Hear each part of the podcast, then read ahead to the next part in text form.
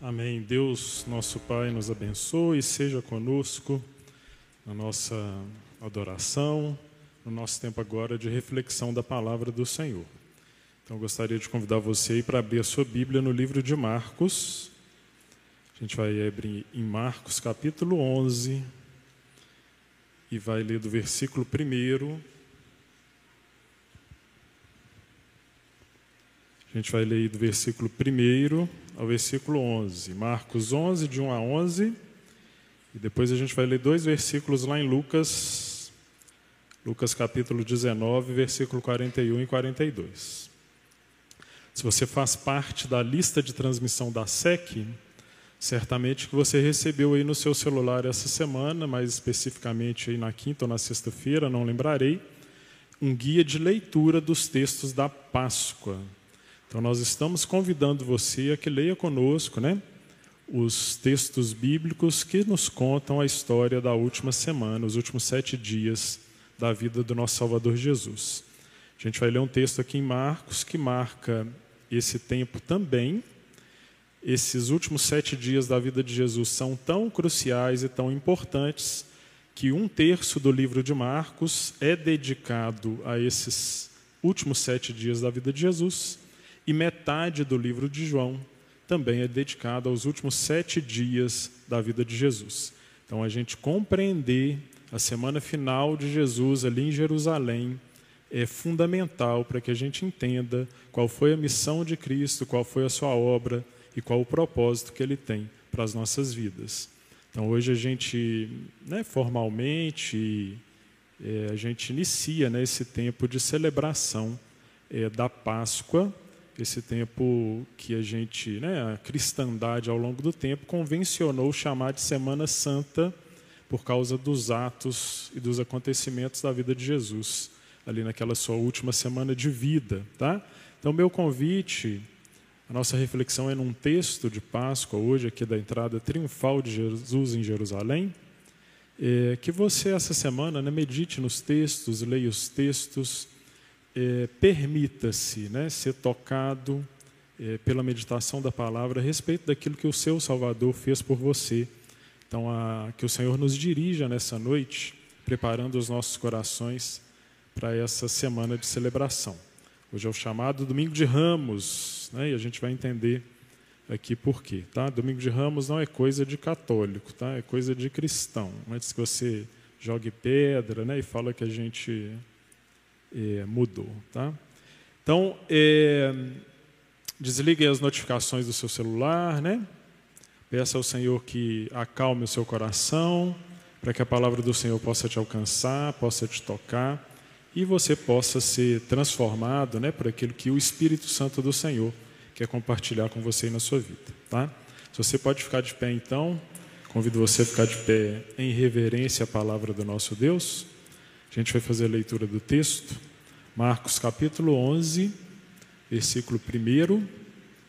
E a gente vai do versículo 1 até o versículo 11. Depois a gente dá um pulinho lá em Lucas capítulo 19, versículo 41 e 42, tá? Então diz assim o texto: Quando se aproximaram de Jerusalém e chegaram a Betfagé e Betânia, perto do Monte das Oliveiras, Jesus enviou dois de seus discípulos, dizendo-lhes: Vão ao povoado que está diante de vocês. Logo que, encontrar, logo que entrarem, encontrarão um jumentinho amarrado, no qual ninguém jamais montou. Desamarrem-no e tragam-no aqui. Se alguém perguntar por que vocês estão fazendo isso, digam-lhe: o Senhor precisa dele e logo devolverá. Eles foram e encontraram um jumentinho na rua, amarrado a um portão. Enquanto desamarravam, alguns dos que ali estavam lhes perguntaram: O que vocês estão fazendo desamarrando esse jumentinho? Os discípulos responderam como Jesus lhes tinha dito, e eles os deixaram ir. Trouxeram o jumentinho a Jesus, puseram sobre ele os seus mantos e Jesus montou. Muitos estenderam seus mantos pelo caminho, outros espalharam ramos que haviam sido cortados nos campos.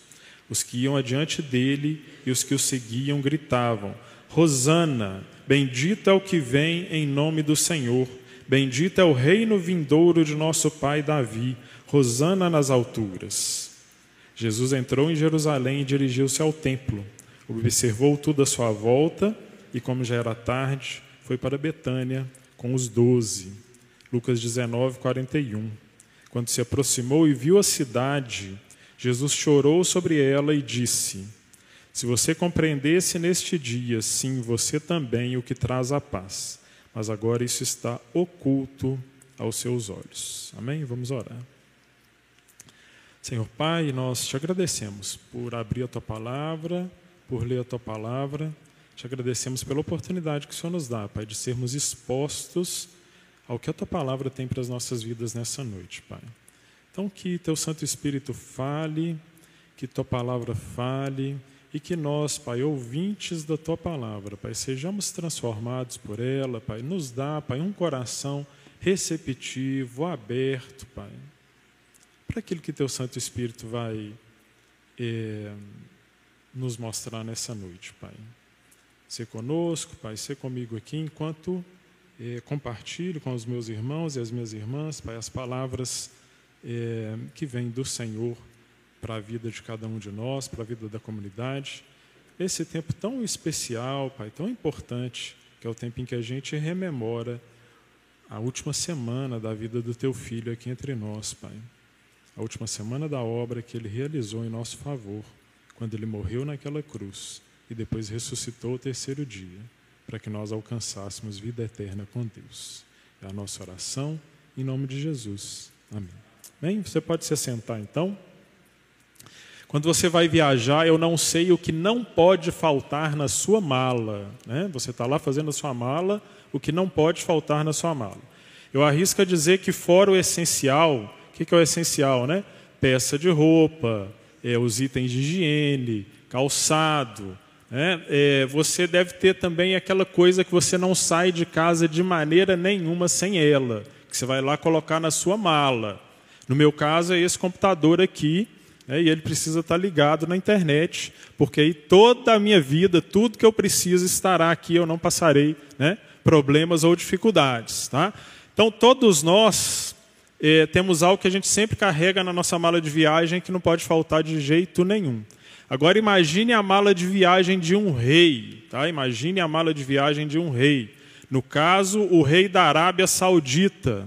Sabe o que não pode faltar na mala dele de jeito nenhum? O sofá da sala do seu palácio.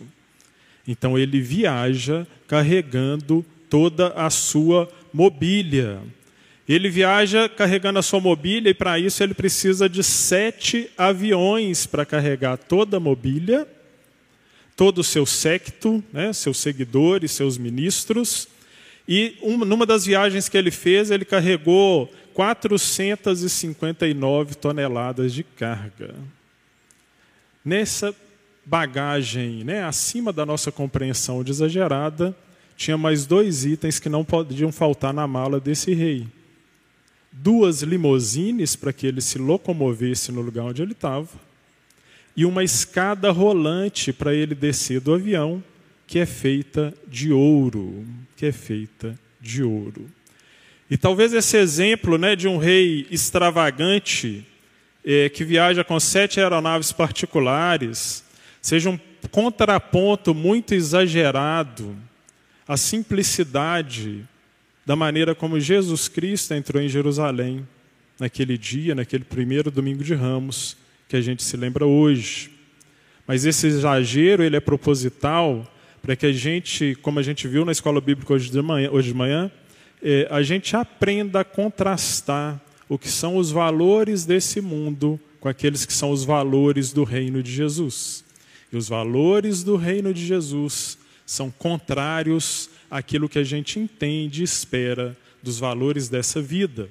Então você não esperaria de maneira nenhuma que um rei entrasse em Jerusalém da maneira como o rei Jesus entrou. Tá bom? Então olha só, a gente vai começar a pensar é, nesse trecho com essa imagem na nossa mente de um rei que não entra como rei, de um rei que entra de uma maneira inesperada e a gente vai tentar extrair aqui do texto algumas lições a partir desse prisma, tá? É, perceba que Jesus, aí no capítulo 11, no versículo 1, diz que ele estava se aproximando lá de Jerusalém.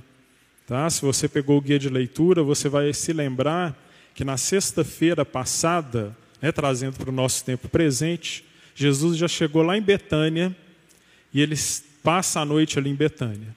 Então, naquela última semana, Jesus ia para Jerusalém todos os dias e voltava para Betânia, onde ele estava instalado. Era a semana de Páscoa, a cidade estava lotada de peregrinos, né? milhares de pessoas vindo de vários lugares do mundo. Não tinha lugar para ficar em Jerusalém, era muito caro ficar em Jerusalém. Jesus dormia eh, ali em Betânia. Então, todos os dias ele caminhava por essa estrada, que é essa estrada aqui, registrada no primeiro versículo aqui do nosso texto, tá? Ele, ele ia para Jerusalém, passando por Betfagé, que circulava ali o monte eh, das oliveiras, tá? Então todos os dias ele fazia aquele caminho que naquele dia foi o caminho que hoje a gente chama o caminho do domingo de Ramos, ali em direção eh, a Jerusalém. Para Jesus era uma estrada muito familiar, porque ele já tinha passado por ali várias vezes. Para os discípulos era uma estrada familiar, porque eles também já tinham ido para Jerusalém comemorar a ressurreição, comemorar a Páscoa, perdão, é, certamente todos os anos de suas vidas.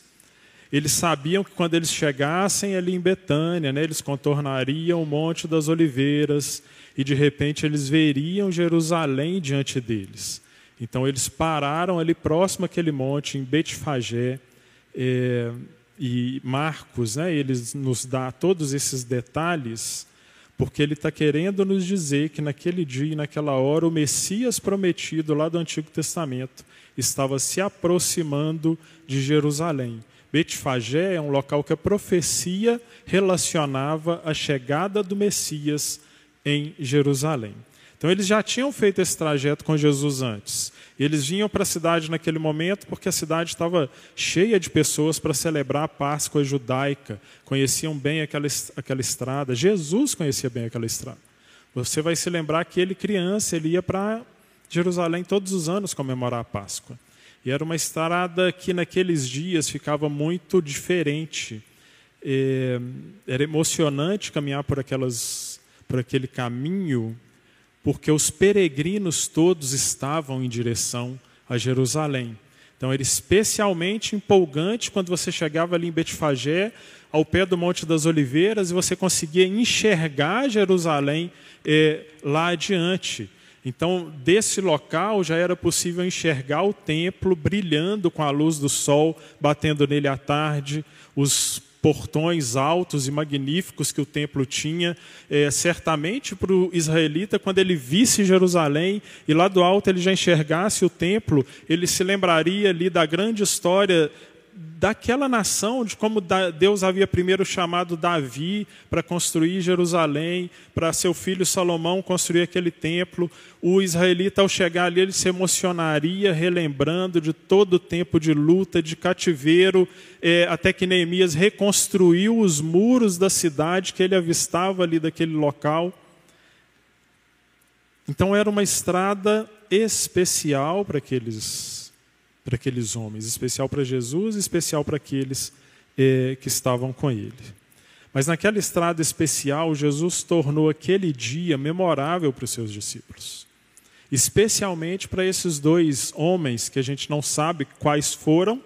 Interessante que os evangelistas não nos contam, né? Quem são os dois que foram lá buscar eh, o jumentinho para Jesus? A gente não sabe quem é, mas Jesus, ao eh, trabalhar na vida daqueles dois homens naquele dia eh, tornou aquela experiência especial para eles, como ele também pode tornar eh, a nossa experiência do Domingo de Ramos, da nossa vida, da nossa jornada especial e transformadora também, tá? Então, naquele dia, eh, aqueles dois homens receberam do Senhor uma ordem. Diz aí o versículo 2 que Jesus virou para eles e disse assim: Olha, Vão ao povoado que está diante de vocês. Quando vocês chegarem lá, vocês vão encontrar um jumentinho amarrado e ninguém nunca sentou nesse jumentinho, ninguém nunca montou nesse jumentinho. Então o que, vocês vão fazer?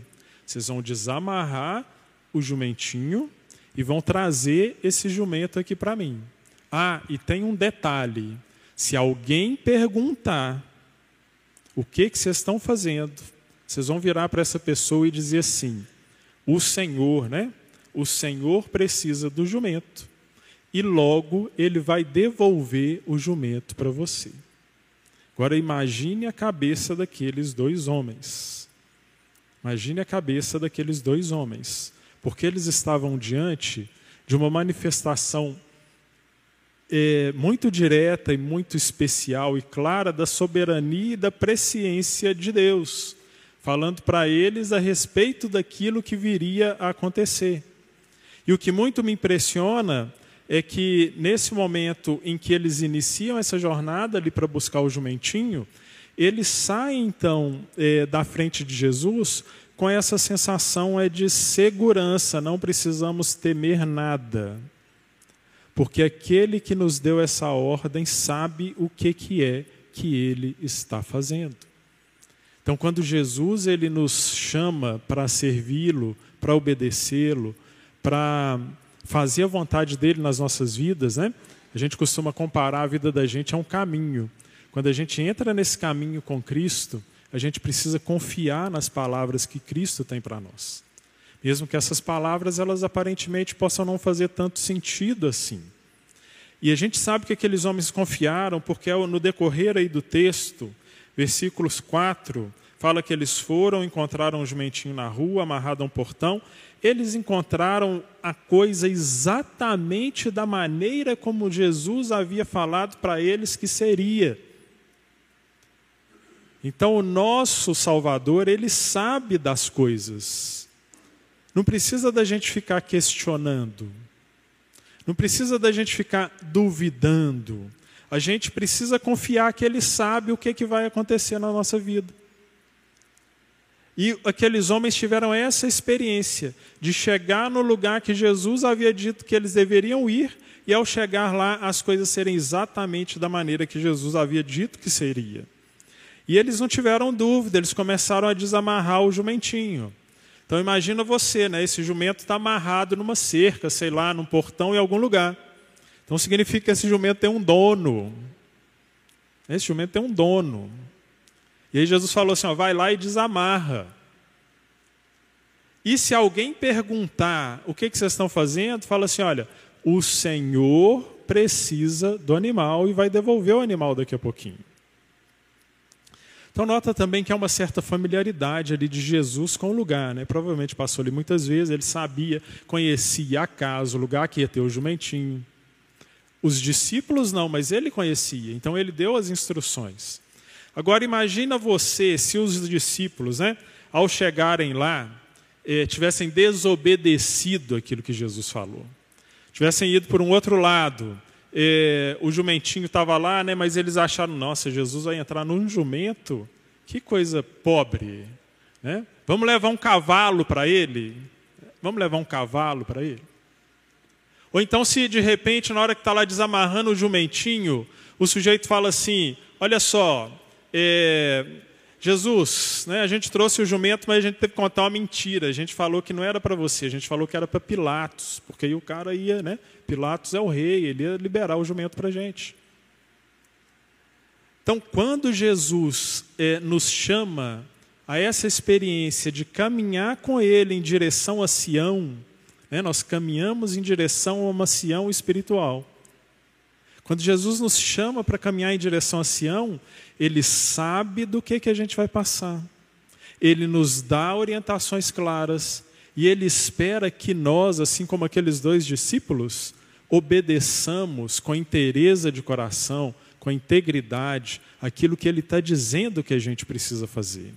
Aquilo que Ele está dizendo que a gente precisa fazer.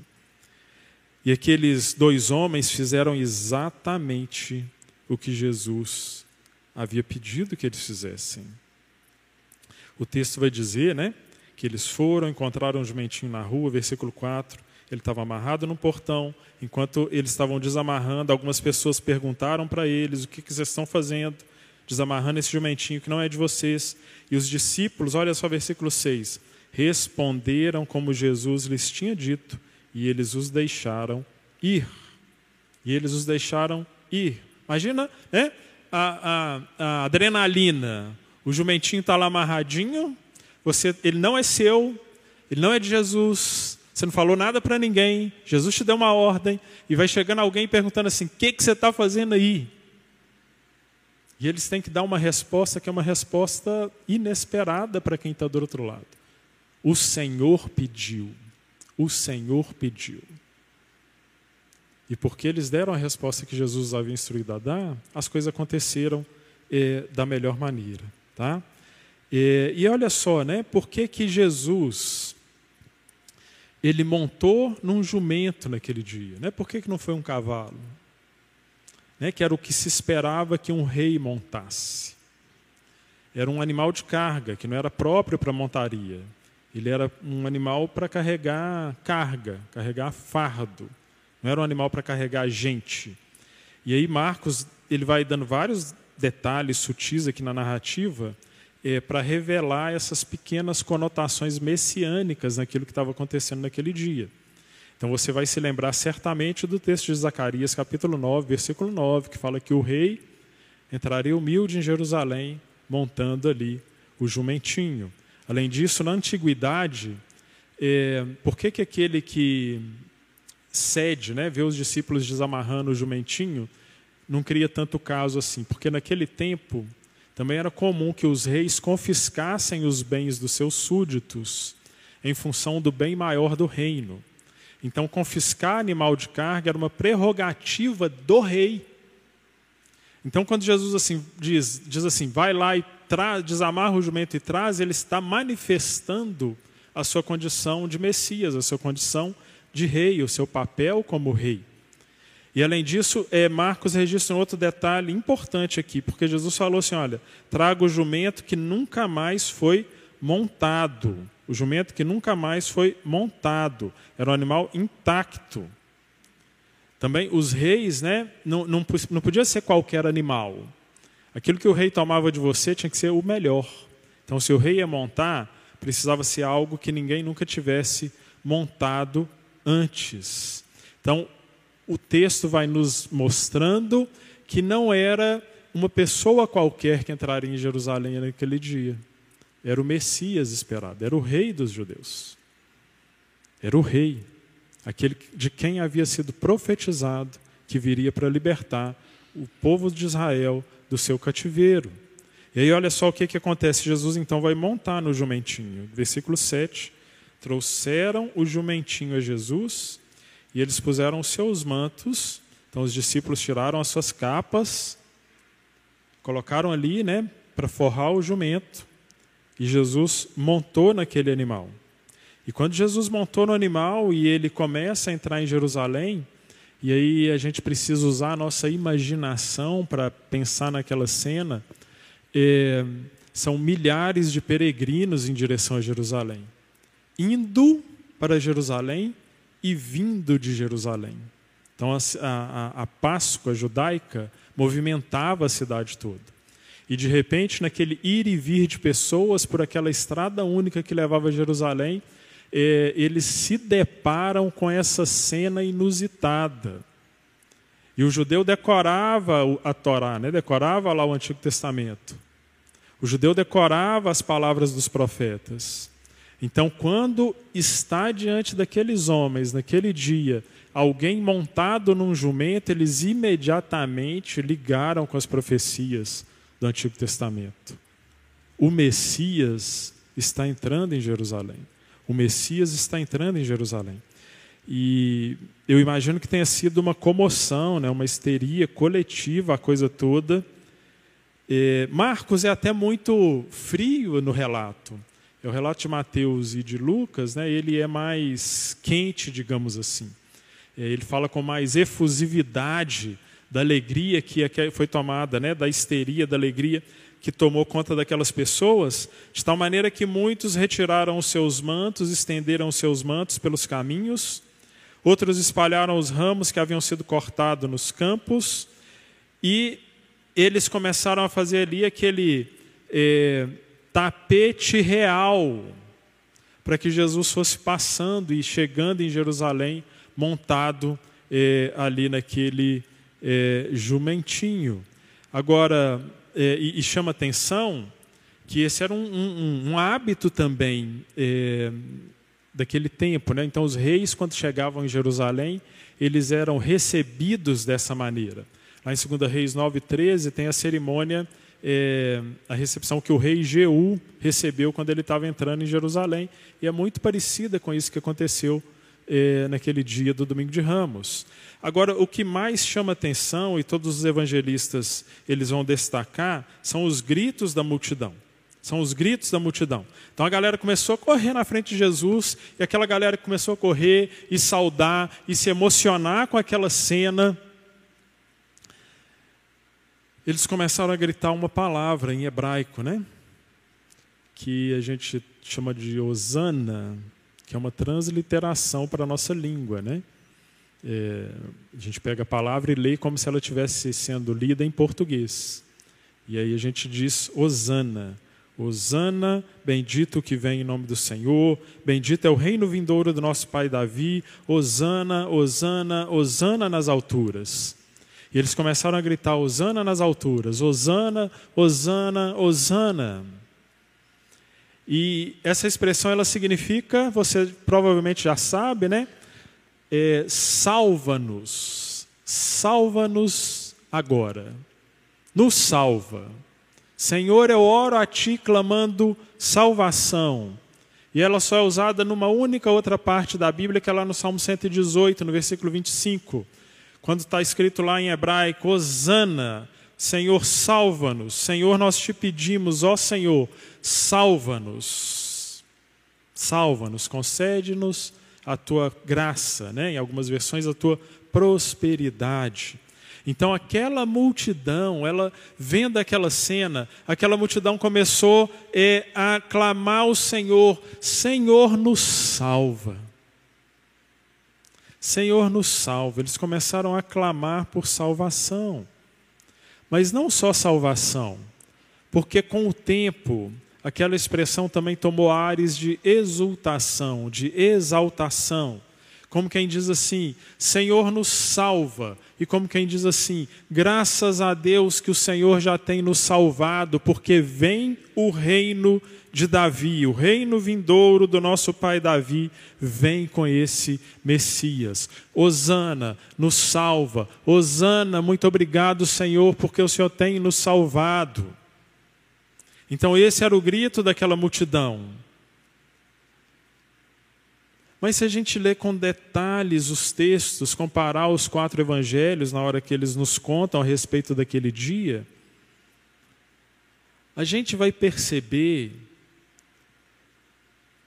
que a coisa era meio da boca para fora, assim, era não da boca para fora, mas talvez era uma demonstração de muita emoção, você que gosta de futebol, né? É, você certamente já passou por experiências assim. Quando a gente está ali no meio da multidão, já viu o ônibus do time de futebol que chega no estádio, né? E a galera fica enlouquecida e começa a gritar e celebrar. É, eu, eu já sei, né? Já fiz essas coisas assim, né? Hoje eu faço muito menos. é, você está fora de si. Tanto que é assim, se tiver todo mundo é, gritando coisas boas, você grita coisas boas. Se tiver todo mundo xingando, você xinga também. Então é uma experiência quase de catarse em que a gente é transportado para outra área assim do nosso ser, ali gritando e vibrando e xingando e, e pulando e se alegrando. E aquelas pessoas ali naquele dia naquele dia estavam vivendo uma experiência parecida com essa. Está chegando o Messias, Osana, a gente vai ser salvo, os romanos vão ser destruídos, Osana é o reino de Davi que está vindo, ele está montado no jumentinho, Osana, Osana, Osana.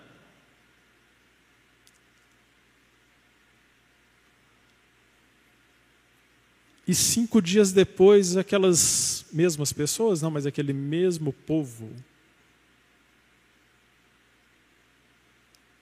estava diante do palácio de Pilatos.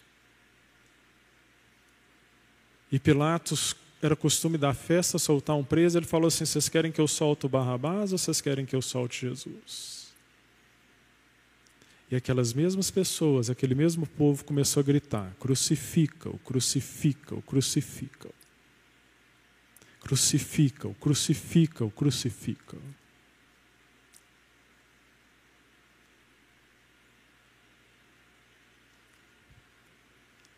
Isso fala para a gente e para o coração da gente.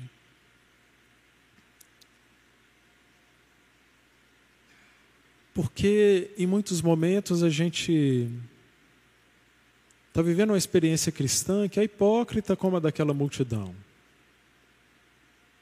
A gente está cantando e está louvando e está fazendo isso só da boca para fora e a nossa vida não corresponde àquilo que a gente está fazendo.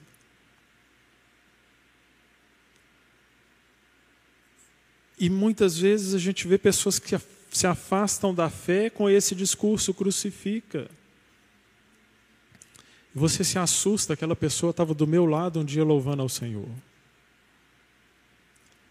Então, quando a gente vê isso que aconteceu naquele domingo de Ramos, é também um convite para que a gente se volte para o nosso coração e avalie, avalie como tem sido a nossa experiência com Deus.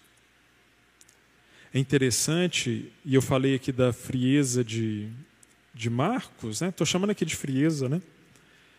E, e aí eu separei também o texto lá de Lucas 19:41, porque quando Jesus se aproxima da cidade, ele vê a cidade. Jesus também estava emocionado. Não tem como ele também não estar tá emocionado. E a gente se esquece, né, que depois daquele auê todo, quando Jesus olha para a cidade, Jesus chora sobre Jerusalém.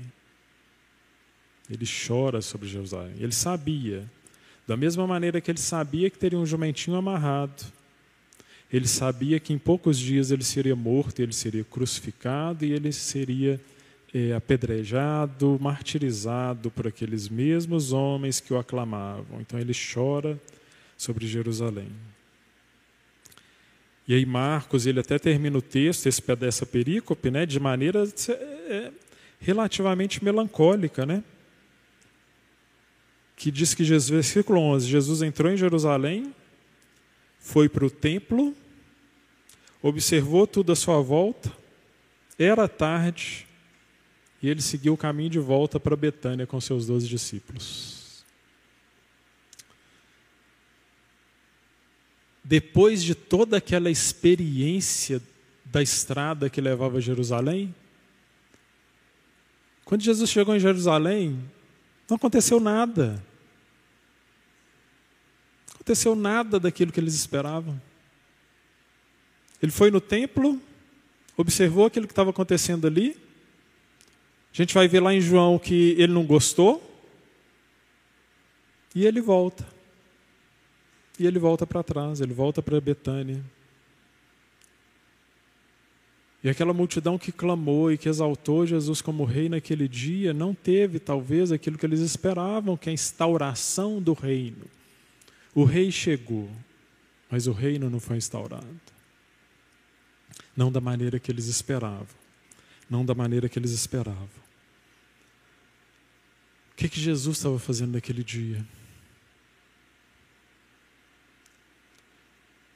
Jesus, naquele dia, ele estava compartilhando a essência da mensagem do Evangelho. de alguém que abre mão da sua condição de rei, de um rei majestoso, glorioso, como um dia a nossa esperança de encontrá-lo. Apocalipse.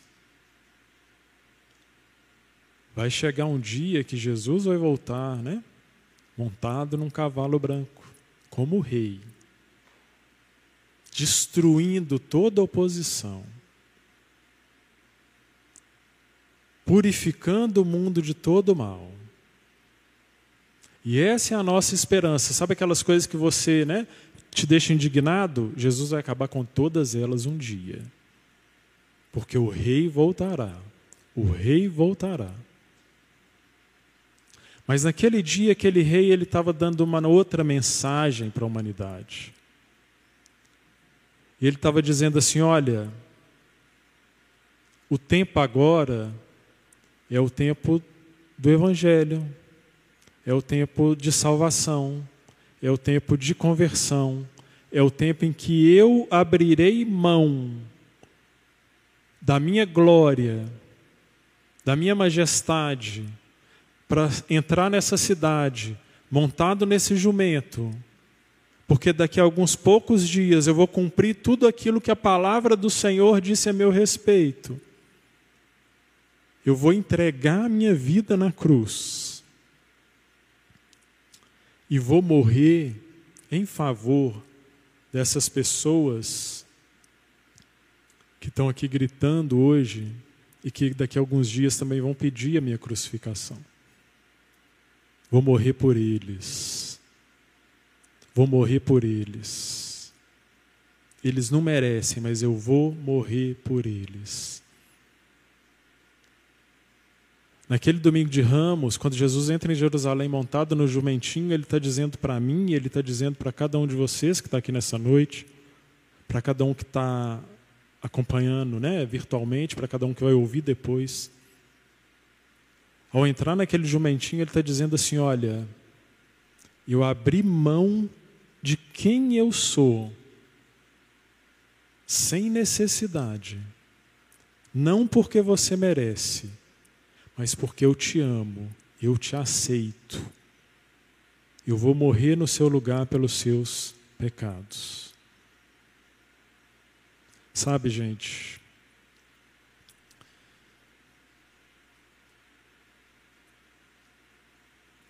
Outro dia eu estava pensando, né?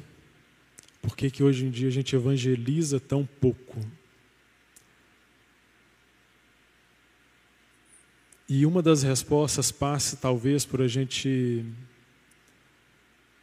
se esquecer né, de quem a gente é. Somos pecadores miseráveis.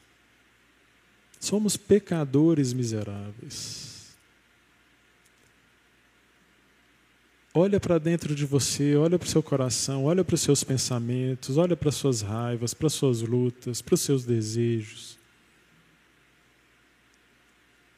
Olha para quem você é.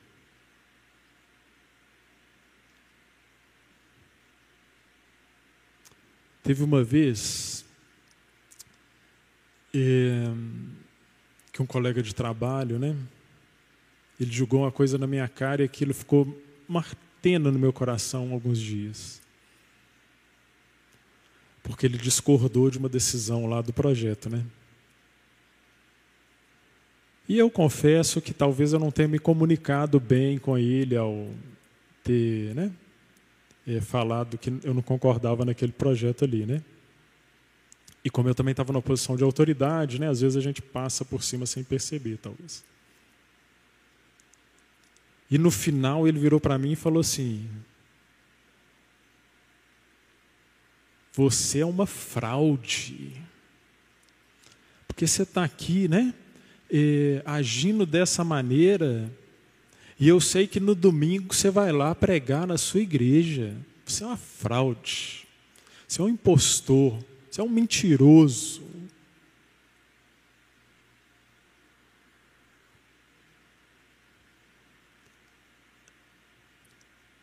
E eu fiquei pensando, né, e orando ao Senhor e buscando discernimento no espírito ali.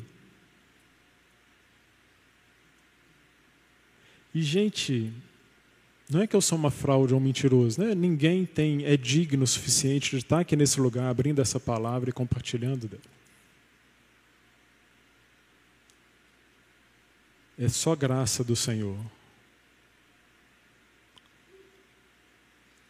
Você não é digno das bênçãos que Deus tem derramado na sua vida. É só graça do Senhor. Não é uma questão da gente, é uma questão dele. Dele.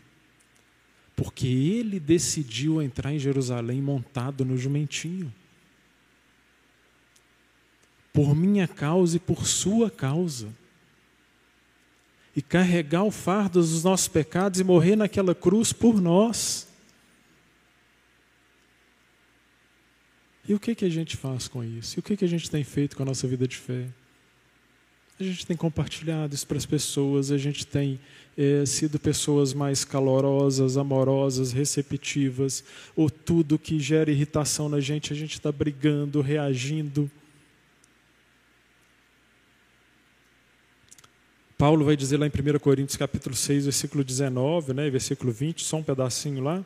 Não sois de vós mesmos, fostes comprados por preço. Naquele dia que Jesus está entrando em Jerusalém montado no jumentinho, ele estava comprando, comprando a minha vida e a sua vida.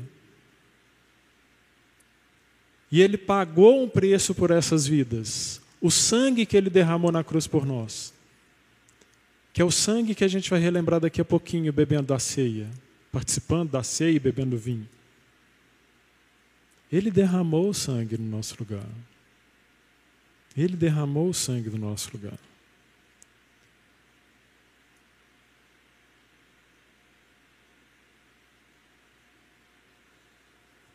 Meu clamor, minha oração, é que essa seja uma semana diferente na vida da gente, na sua vida. Que você reflita a respeito daquilo que Cristo fez por você. Que você compartilhe com outras pessoas aquilo que Cristo fez por você. Que a gente está com a faca e o queijo na mão. Semana passada me convidaram para participar de uma. É, como é que chama? Amigolate. Né? Amigolate. E eu fiquei pensando, participa ou não participa? Eu detesto essas paradas, amigo oculto. Né? Aí essa é uma variação tenebrosíssima do amigo oculto. Amigolate. É... Tem nada a ver com a Páscoa, né? Nada a ver com a Páscoa, genuína, verdadeira e real. Mas eu pensei assim, põe meu nome nesse troço aí. Falei comigo mesmo, né? Não falei desse jeito com a pessoa, obviamente. Põe meu nome nesse troço aí. Sabe por quê? Porque vai chegar a hora de revelar o amigolate. E eu pensei assim, vou lascar um versículo na cabeça da galera. Estou orando, né? Para não, não fazer besteira, é quarta-feira. Para não fazer besteira. Lascar um versículo, né? Porque vamos aproveitar as oportunidades que Deus, a gente não evangeliza também por falta de sensibilidade, de aproveitar as oportunidades, de compartilhar aquilo que a gente recebeu, de saber que a gente não merece estar nesse lugar, mas Jesus permite que a gente esteja por causa da graça dele que derrama na vida da gente. Então vamos derramar graça essa semana, gente. Vamos derramar graça na vida das pessoas. Vamos falar da salvação. Vamos agradecer ao Senhor, né? Eu queria vir para a igreja todo dia, né? As pessoas me devolveram dessa ideia, porque né? temos que pensar melhor, ano que vem a gente faz direitinho. Sabe, para a gente, é, vamos ter tempo com o Senhor Jesus. Às vezes a gente, ah, Semana Santa, vamos viajar, passear, né? Hoje de manhã a gente viu na escola bíblica. Não que seja ruim, a gente deve e pode fazer, mas vamos amar mais o Senhor do que essas coisas. Vamos voltar o nosso coração para Ele. Vamos relembrar o que, que Ele fez pela gente. Vamos nos alegrar por aquilo que Ele fez pela gente. Ele morreu no nosso lugar.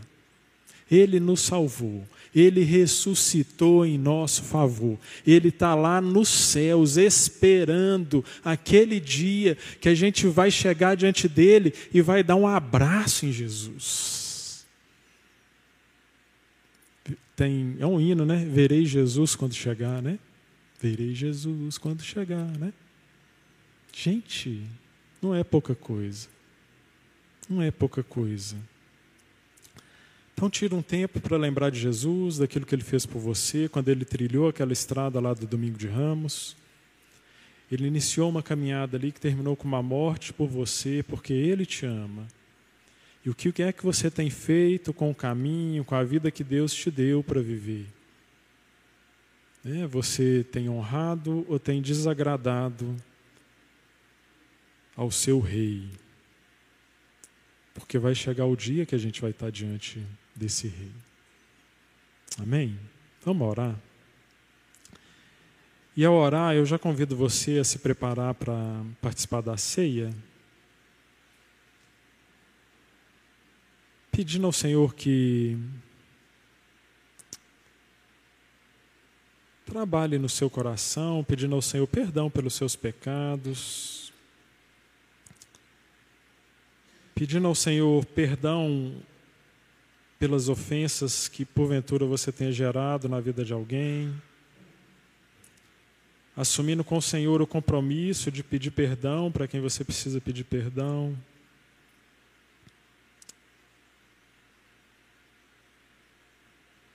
Sabe, gente, às vezes. Hoje de manhã eu falei isso né, na escola bíblica. É muito comum né, a gente ouvir relatos de pessoas que trocam de igrejas por causa de desavenças com seus irmãos.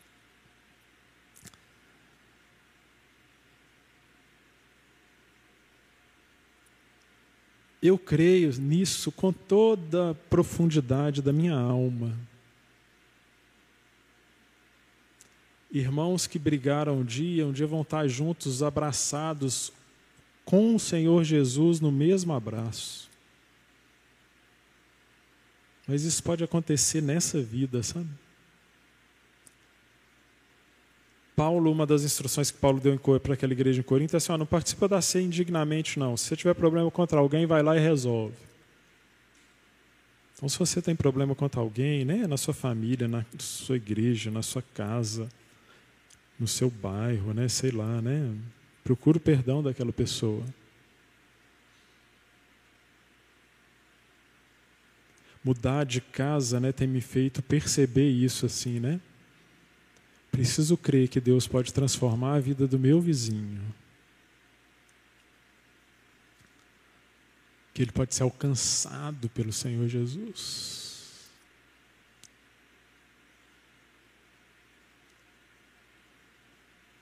Eu compartilhei com alguns irmãos né, que eu fui lá e desanquei o cara um dia, né? Chamei de mau caráter, mentiroso, né? Malquisto.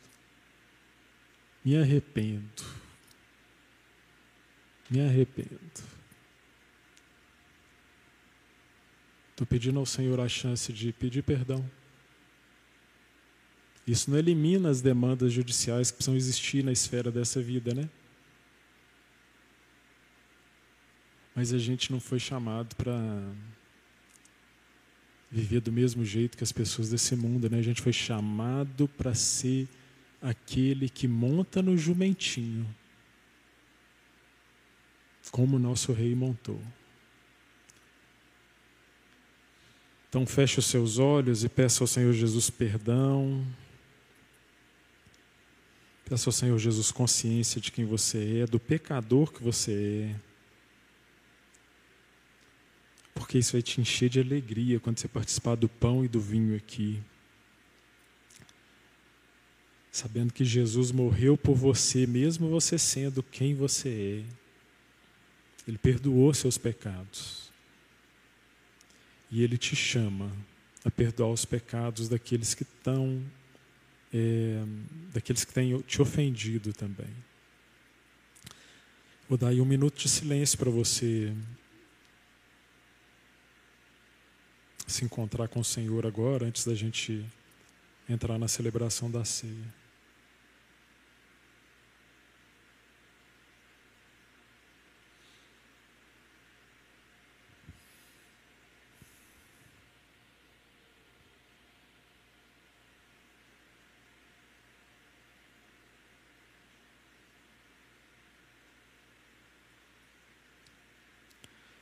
Senhor, nós conhecemos uma canção, Pai.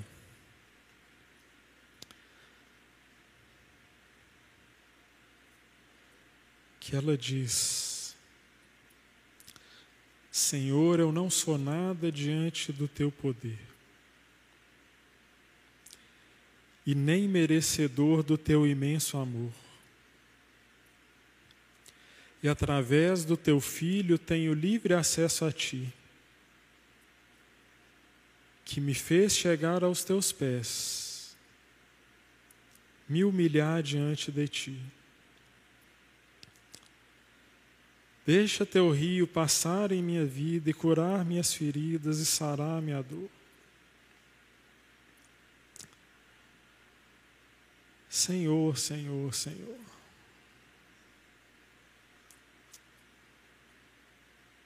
Nos dá consciência, Pai, de quão pecadores nós somos e de quão imerecida é a nossa salvação. Senhor, muito obrigado, Pai, porque naquele domingo o Senhor entrou em Jerusalém daquele jeito, montado naquele jumento, Pai. Para nos dizer: eu vim para me humilhar e eu vou me humilhar porque eu te amo. Eu vou me humilhar porque eu quero te presentear com a vida.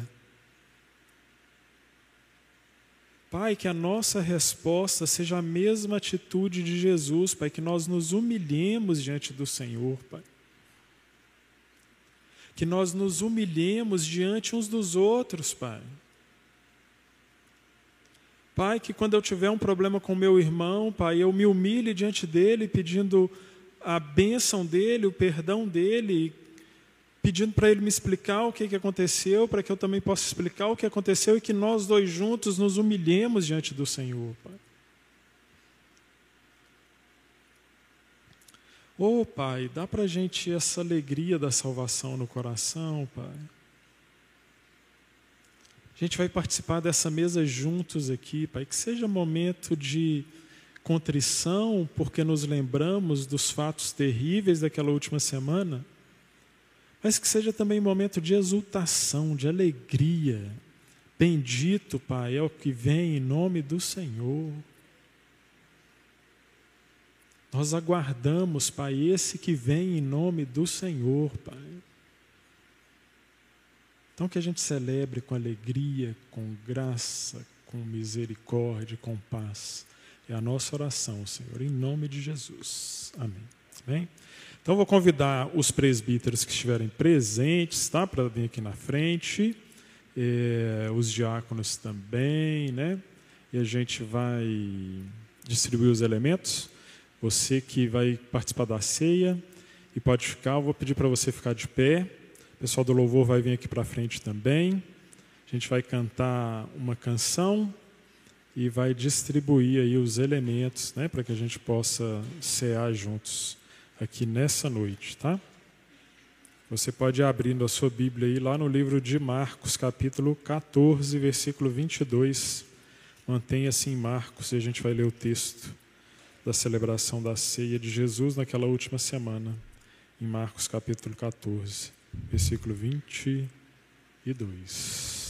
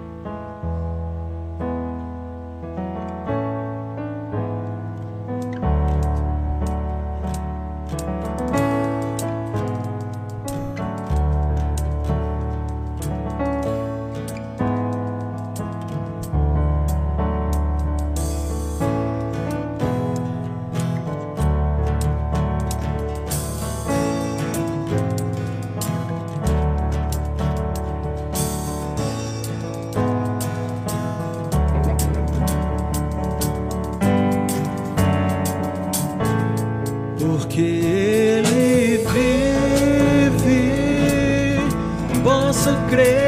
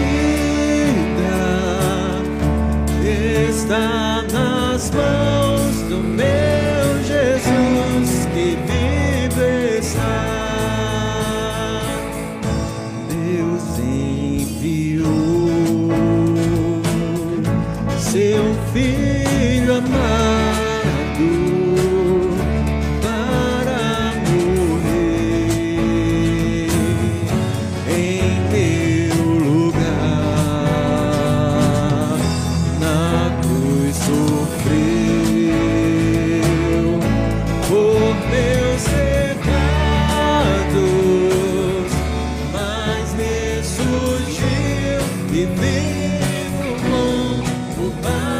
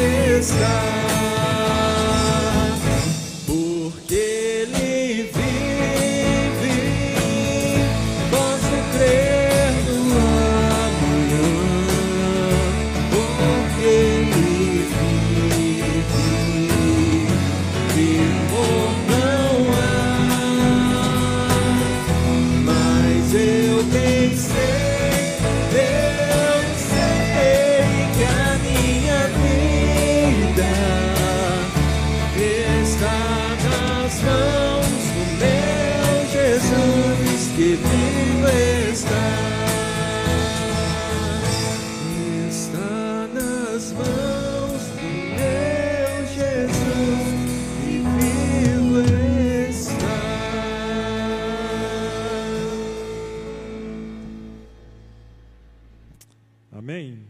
Vamos ler então o texto. Marcos capítulo 14, versículo 22 diz assim: Enquanto comiam, Jesus tomou o pão, deu graças, partiu e deu aos discípulos, dizendo: Tomem, isto é o meu corpo. Então convido você para eh, retirar o pão e a gente vai juntos orar pelo corpo de Jesus.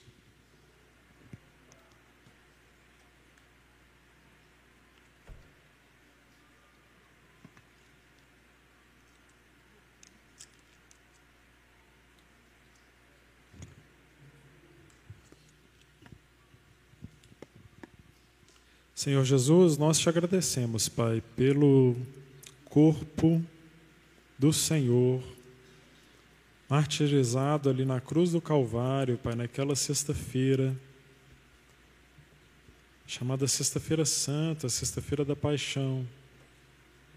Nós nos aproximamos desse dia de celebração na próxima sexta dessa semana, Pai.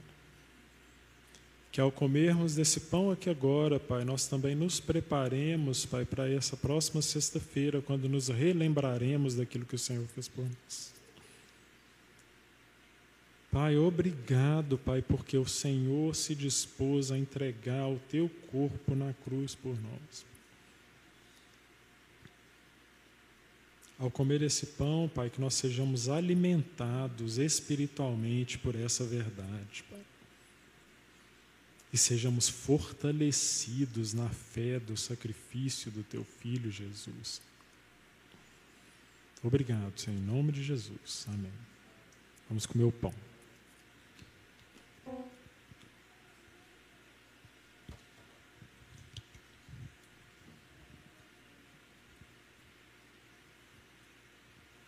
Versículo 23 de Mateus 14: Em seguida tomou o cálice, deu graças e ofereceu aos discípulos, e todos beberam. E disse-lhes: Isto é o meu sangue, o sangue da aliança que é derramado em favor de muitos. Eu afirmo que não beberei outra vez do fruto da videira até aquele dia em que beberei o vinho novo no reino de Deus. Senhor nosso Deus, obrigado, Pai. Fomos comprados por esse preço que seguramos nas nossas mãos, Pai o sangue do teu filho derramado na cruz em nosso favor. É o sangue que nos purifica dos nossos pecados. É o sangue que nos torna mais alvo do que a neve. É o sangue, Pai, que não nos deixa nos sentirmos um impostor, uma fraude, um mentiroso, porque o Senhor pagou o preço dos nossos pecados com esse sangue, Pai. Nós agora pertencemos ao Senhor porque esse sangue nos comprou. Obrigado, Senhor, pelo sangue que foi derramado ali na cruz em nosso favor. Amém. Você pode beber o vinho.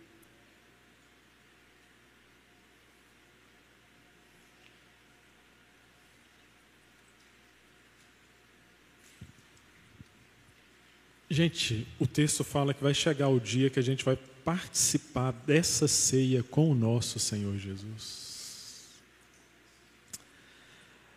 Eu convido você para a gente cantar de novo, né? O texto diz aqui, ó, depois de terem cantado o hino, saíram para o Monte das Oliveiras.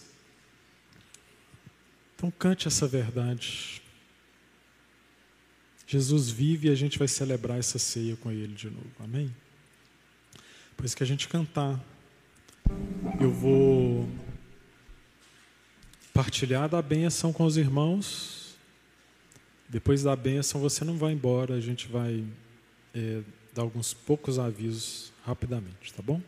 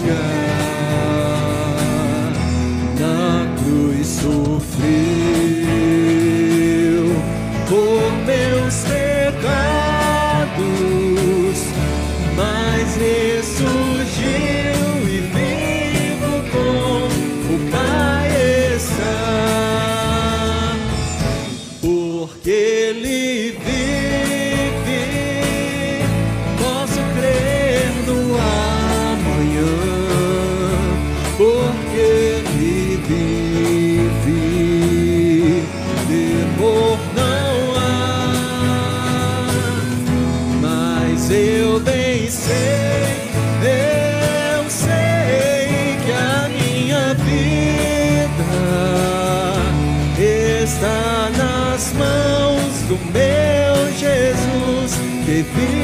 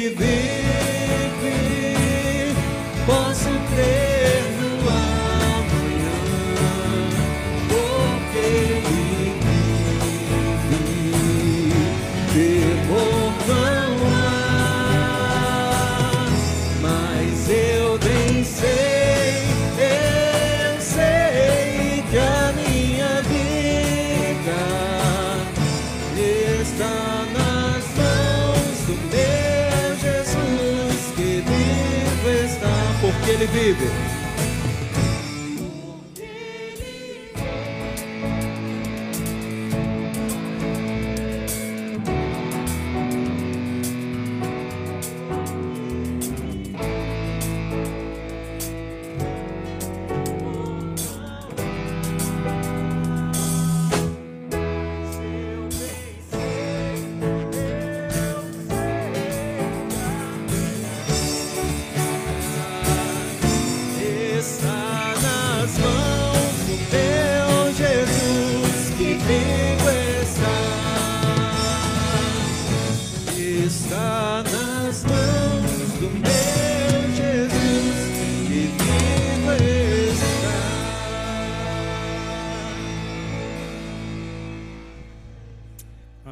graça do Senhor Jesus, o amor de Deus, o Pai, comunhão e a consolação do Espírito Santo do Senhor Jesus, do Rei que entrou montado num jumentinho há mais de dois mil anos atrás,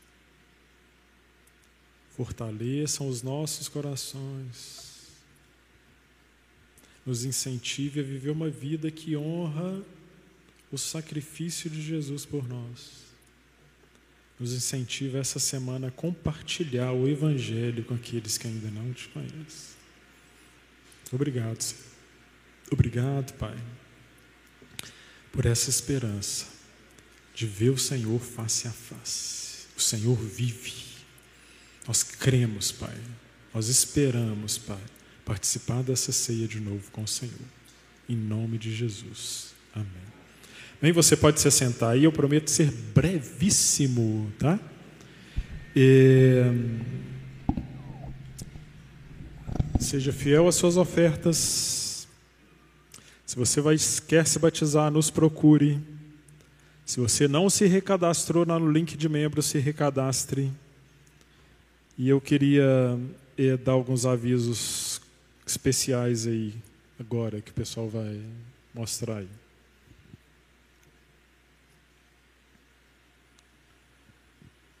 Nosso irmão Ronaldo Perini, ele está promovendo um retiro de espiritualidade, um dia de espiritualidade para homens cristãos, tá?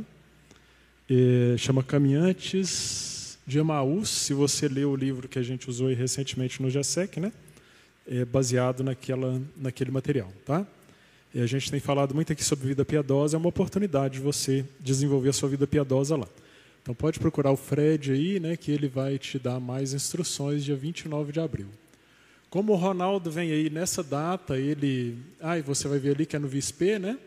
Então o VISP junto com o Ronaldo está promovendo o evento, tá?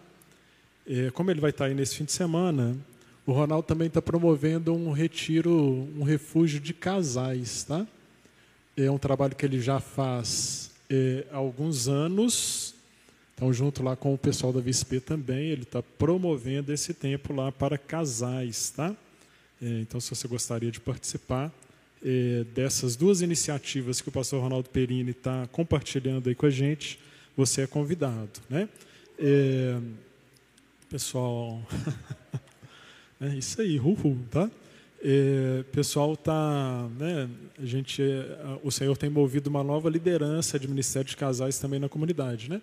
Quem sabe é um presente já que o Senhor está dando, né?